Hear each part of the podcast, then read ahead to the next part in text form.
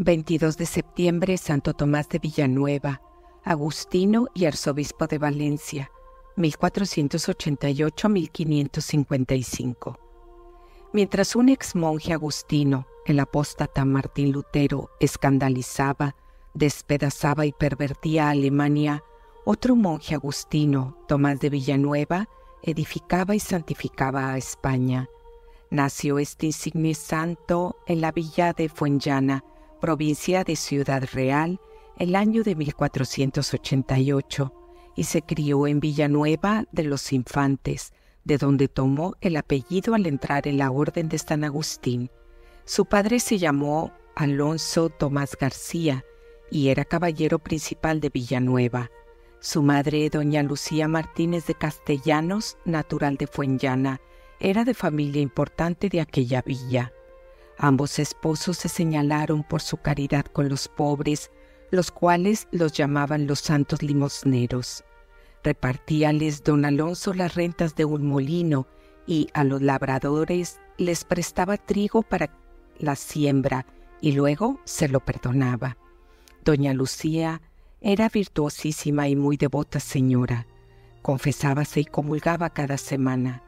Debajo de sus sencillos vestidos llevaba áspero silicio, ayunaba cada sábado y, a ciertas horas del día, retirábase a un oratorio con sus sobrinas y criadas para darse a la oración. Trabajaba para los menesterosos. A menudo tomaba para sí la labor de pobres obreras. Hacíala ella misma y se la devolvía junto con el salario. Con los pobres vergonzantes, presos y enfermos, tenía entrañas maternales y tal misericordia y compasión que el Señor la premió muchas veces con milagros. Había repartido cierto día a los pobres toda la harina que le habían traído del molino, cuando llegó otro mendigo, pero las criadas dijeron que ya se había dado toda la harina Volved al granero, hijas, por amor de Dios, y barredlo, que no permitirá el Señor que se vaya de mi casa este pobre sin limosna. Las criadas obedecieron y, admiradas al ver el granero lleno, empezaron a dar voces. Pero señora, ¿qué ha pasado? Dejamos vacío el granero y lo hallamos lleno. Diciendo esto, prorrumpieron en alabanzas al Señor que tan liberal se mostraba con los pobres. El niño limosnero, a vista de tan maravillosos ejemplos de misericordia y piedad, y prevenido con la gracia de Dios, creció también en el corazón de Tomás la cristiana virtud de la caridad para con los prójimos, y aún excedió mucho a sus padres en la misericordia con los menesterosos ya en su niñez mereció el nombre de padre de los necesitados. Llevaba su almuerzo a la escuela y se lo daba a los niños pobres. Muchas veces volvía a casa sin medias, ni zapatos, ni vestido, por habérselo dado a los que encontraba. Si llegaba algún mendigo después de que se había repartido todo el pan, Tomás pedía a su madre que le diese la ración que a él le correspondía, como así lo hacía ella a menudo para probar la virtud de su hijo, pero otras veces se lo negaba. Entonces le pedía a Tomás su ración de comida como para comerla con sus amiguitos, pero era para darla de limosna. Estando un día su madre fuera de casa, llegaron seis pobres. No hallando nada que darles, fuese el santo niño a donde estaba una gallina con seis pollos que criaba, y repartió los pollos entre los pobres, dando a cada uno el suyo. Vino su madre y preguntándole cómo había hecho aquello, respondió sonriendo, Señora, no me sufrían las entrañas que los pobres se fuesen como habían venido. No hallando pan ni otra cosa que darles de limosna, les he dado un pollito a cada uno, y si viniera otro pobre, pensaba darle la gallina. Si en casa le regalaban algún dinerillo, iba a comprar huevos y los llevaba corriendo a los enfermos del hospital. En la época de la siega, solían enviarle sus padres a llevar el almuerzo y comida a los segadores y, sin que ellos lo echasen de ver, daba mucha parte a los pobres que iban, como era costumbre, a recoger las espigas, mas al llegar los segadores a comer, no lo echaban de menos porque el Señor suplía milagrosamente la falta. Ya en tan tierna edad, ayunaba los días que manda la iglesia y muchos más, y se disciplinaba con muchísimo rigor, aunque en secreto. Su madre, empero, lo sabía por haber hallado un día las disciplinas junto a su cama, pero de ello se alegraba y daba gracias al Señor. Siendo de edad de 15 años, enviáronle sus padres a la Universidad de Alcalá, fundada poco antes por el cardenal Cisneros. Tanto aprovechó en los estudios de filosofía y teología que, buscando el insigne cardenal los mejores estudiantes para dar buen principio al Colegio Mayor de San Ildefonso, luego le nombró colegial. Vacando después la cátedra de Filosofía Moral de la Universidad de Salamanca, proveyóla el claustro en Tomás de Villanueva. Pero ya entonces empezó a meditar con atención aquellas palabras del Divino Maestro. Quien no renuncia a cuanto posee no puede ser mi discípulo. Con sus palabras y ejemplos trajo muchos estudiantes a abrazar vida perfecta y él mismo, deseoso de retirarse del mundo, pidió al Señor le diese su divina luz para no errar en la elección de Estado. Religioso Agustino. Estando ocupado en los estudios, supo la muerte de su padre y así fuele forzado volver a Villanueva para consolar a su madre y disponer del patrimonio. Viendo que había heredado una casa principal, rogó a su madre pusiese en ella camas y ropas, a fin de que sirviese de hospital para pobres y peregrinos guardó cuanto necesitaba para el sustento de su madre y todo lo demás lo repartió a los pobres. Entonces oyó más claramente la divina invitación, olvida tu pueblo y la casa de tu padre. A los 28 años entró en la orden de los ermitaños de San Agustín de Salamanca, donde tomó el hábito a 21 de noviembre del año 1516, festividad de la presentación de Nuestra Señora, a quien tuvo toda la vida ardiente y filial devoción. Acabado el año de noviciado, en el que dio ejemplo de todas las virtudes, hizo su profesión en 1517. Pasados tres años se ordenó de sacerdote, celebró la primera misa en la fiesta del nacimiento de Cristo nuestro Señor. Su fervor fue tal que, en el Gloria y Prefacio, parecía robado en éxtasis el misterio de aquella festividad, el nacimiento del Verbo, hecho carne por amor a los hombres, conmovíale vivamente y en sus últimos años no pudo celebrar en público las tres misas de Navidad por los éxtasis que en ellas tenía.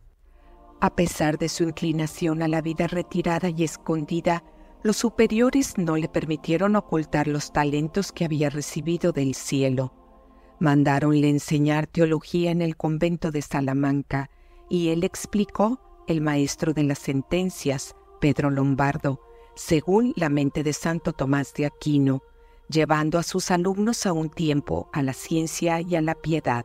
Solía decir que el recogimiento del claustro no excluye el estudio de las letras, pero que la ciencia sin la devoción es una espada en manos de un niño el cual solo puede dañarse con ella sin hacer ningún bien a los demás. Empezó también a predicar en la ciudad. Por su espíritu y su celo le comparaban con San Pablo y con el profeta Elías. El fruto de sus sermones era increíble. De tal manera trocó la ciudad que los cristianos no aspiraban sino a la penitencia.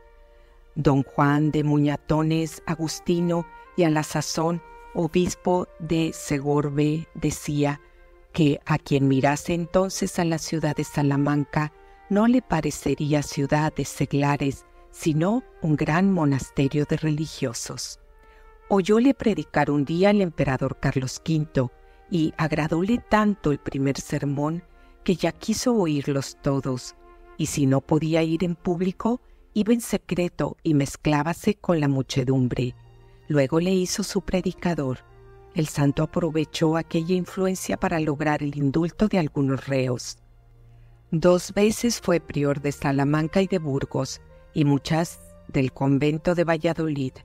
Fue asimismo provincial de Andalucía y de Castilla, habiendo sido antes visitador de ambas provincias cuando estaban juntas. Desempeñó estos cargos con tanta humildad, mansedumbre y celo por la observancia religiosa que todos los frailes le amaban como a padre y le respetaban como a superior. Fue enemigo de toda novedad. Contentábase con hacer observar las leyes de los mayores y las buenas costumbres de las provincias y residencias. Visitaba por sí mismo todos los conventos de su provincia y en ellos solía recomendar cuatro cosas principales. La celebración devota, atenta y digna del oficio divino y de la misa, limpieza y aseo de las iglesias y altares, y cuanto se refiere al culto divino, afirmando que esta era la puerta por donde entran las felicidades a los monasterios. La lectura y meditación de la escritura sagrada como propia para ahuyentar de los religiosos todos los disgustos, inquietudes y tentaciones. La unión y caridad fraterna, verdadera y no fingida, y el amor al trabajo, pues la pereza y ociosidad acaban con todas las virtudes religiosas. Arzobispo de Valencia. En medio de sus apostólicas tareas levantábase Tomás día tras día a mayor perfección, a muchas personas del siglo logró traerlas a vida santísima y en los conventos a él encomendados florecieron las virtudes religiosas, pero el Señor le destinaba a mayores trabajos. Quedó vacante el arzobispado de Granada el año de 1528 y el emperador Carlos eligió para ocupar esta sede a Tomás de Villanueva, a la sazón provincial de Castilla. Llamóle para que la aceptase, pero fue tal la resistencia que hizo el santo que desistió esta vez el emperador.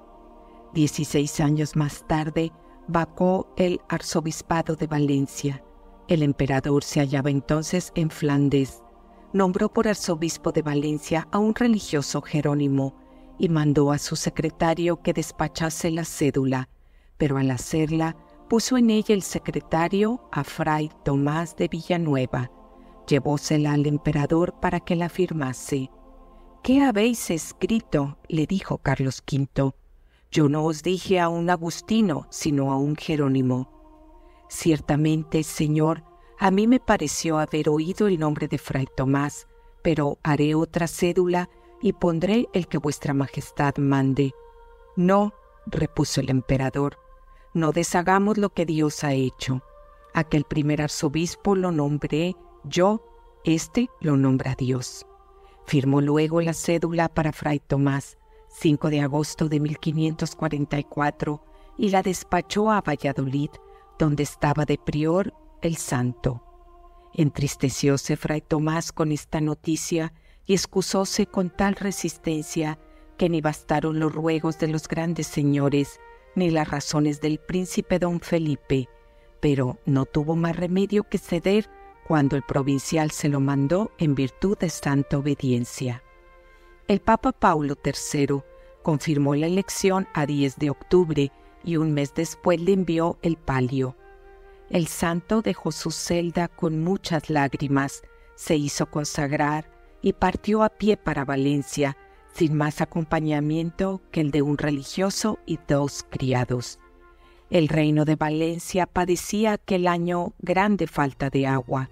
Fue cosa de maravillar que, al entrar el santo arzobispo por el distrito de su diócesis, luego empezó a llover con abundancia, como presagiando las muchas y grandes mercedes que el cielo reservaba a aquellas tierras. Virtudes del Santo. Llovía a cántaros cuando llegó el santo a la puerta del convento de Valencia con su compañero. El hermano portero los vio llegar y al preguntarles de dónde y a qué venían, Fray Tomás solo le dijo que pedían hospitalidad para un par de días, pero el prior, que esperaba la llegada del arzobispo, empezó a sospechar si sería uno de aquellos dos padres. Con todo, al verlos tan sencillos, sin cartas de obediencia, sin acompañamiento ninguno, le daba que pensar. Recibiólos, no obstante, al verlos tan modestos y compuestos, pero les pidió dispensa si no podía servirlos como merecían, por ser el convento muy pobre. No se moleste, padre prior, le dijo fray Tomás. Este padre y vuestro servidor nos contentaremos con una celdilla mientras duren las lluvias. Por lo que al sustento se refiere, ya nos arreglaremos. Pronto vendrá el criado encargado de los gastos del viaje. Al fin, el prior tuvo atrevimiento para preguntarle, Os suplico, padre, por amor de Dios, que me saquéis de duda. ¿No sois por ventura el señor arzobispo? Sí, lo soy, respondió Tomás, no pudiendo ya ocultar la verdad, aunque muy incapaz e indigno. El prior se arrodilló ante él admirado y le besó la mano. Hizo su entrada en Valencia a 1 de enero de 1545, vestido con el pobre hábito de monje.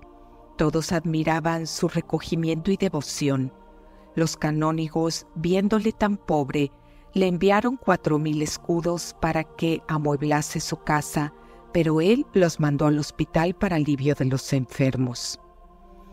Parte del clero de aquella diócesis llevaba por entonces vida menos ejemplar, por haberse administrado mucho tiempo por vicarios y visitadores, sin asistencia del propio pastor. Y no es pequeña prueba de la vitalidad divina de la Iglesia el haber atravesado los siglos con continuada prosperidad, a pesar de la flaqueza de los hombres. El santo emprendió la reforma de su arzobispado con leyes santísimas y prudentísimas, y, sobre todo, con el ejemplo de su vida pobre y muy austera. No dejó con la dignidad de arzobispo las virtudes de religioso. Solo manjares ordinarios se ponían en su mesa a más de los ayunos de regla que siguió observando rigurosamente en el Adviento, Cuaresma y vigilia de las fiestas, solía ayunar a pan y agua. Traían los mismos hábitos que en su convento y, siempre que podía hacer, los remendaba él mismo. Si le rogaban que se vistiese más conforme a su dignidad, respondía que tenía hecho voto de pobreza.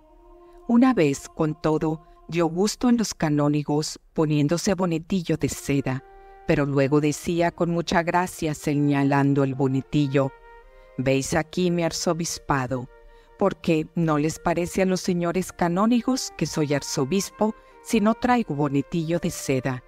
No consiste la autoridad de un prelado en lo precioso de las ropas, sino en el celo de las almas que Dios le ha encomendado.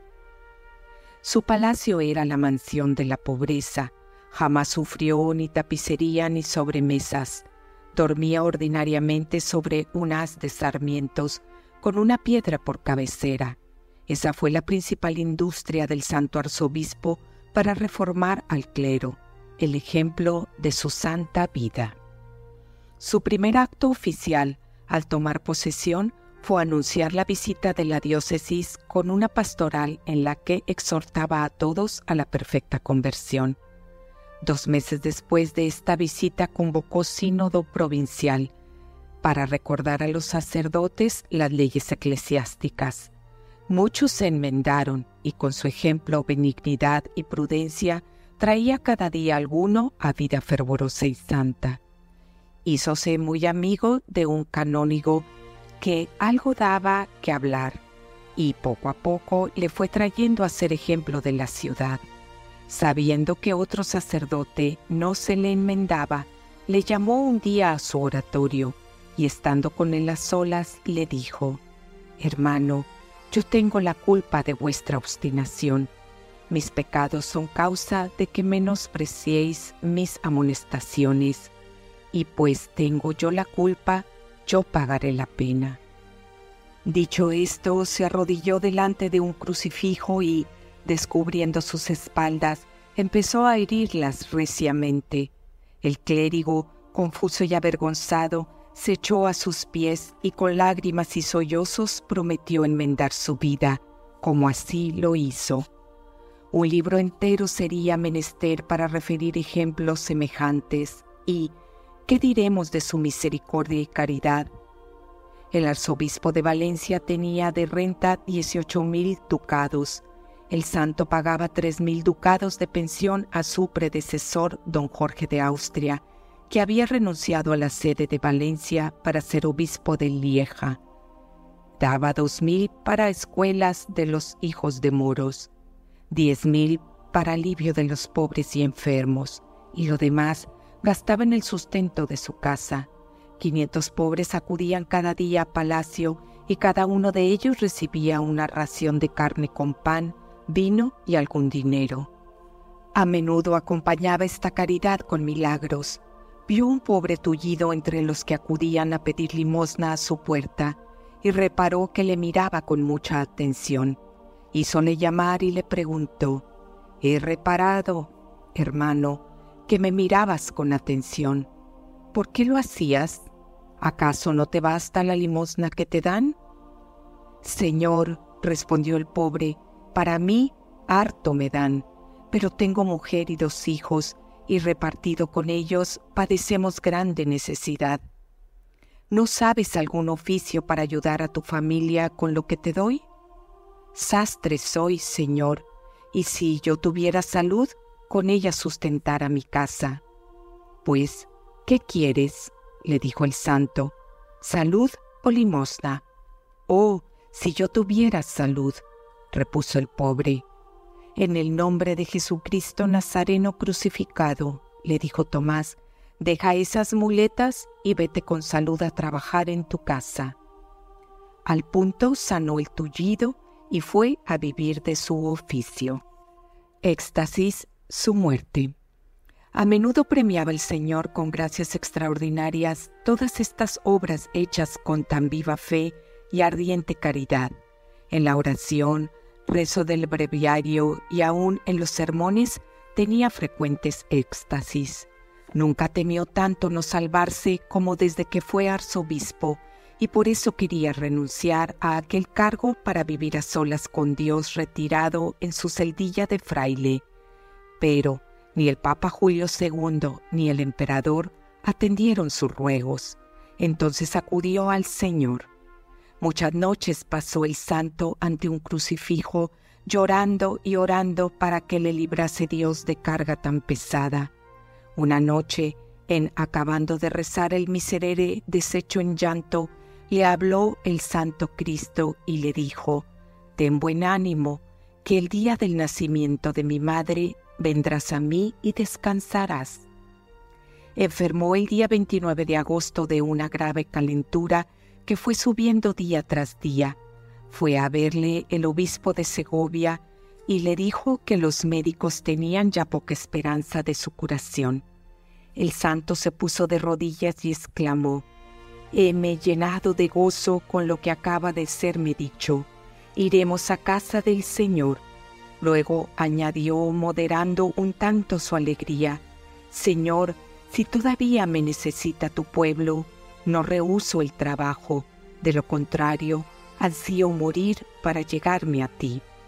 Recibió el viático en presencia del clero, a quien recomendó guardar los mandamientos del Señor llevar vida conforme con la santidad del ministerio sacerdotal y estar inviolablemente unidos con la Santa Sede Romana, asegurándoles que, si Dios se apiadaba de él, como así lo esperaba, rogaría en el cielo para que en ningún tiempo desfalleciera la fe en la iglesia de Valencia.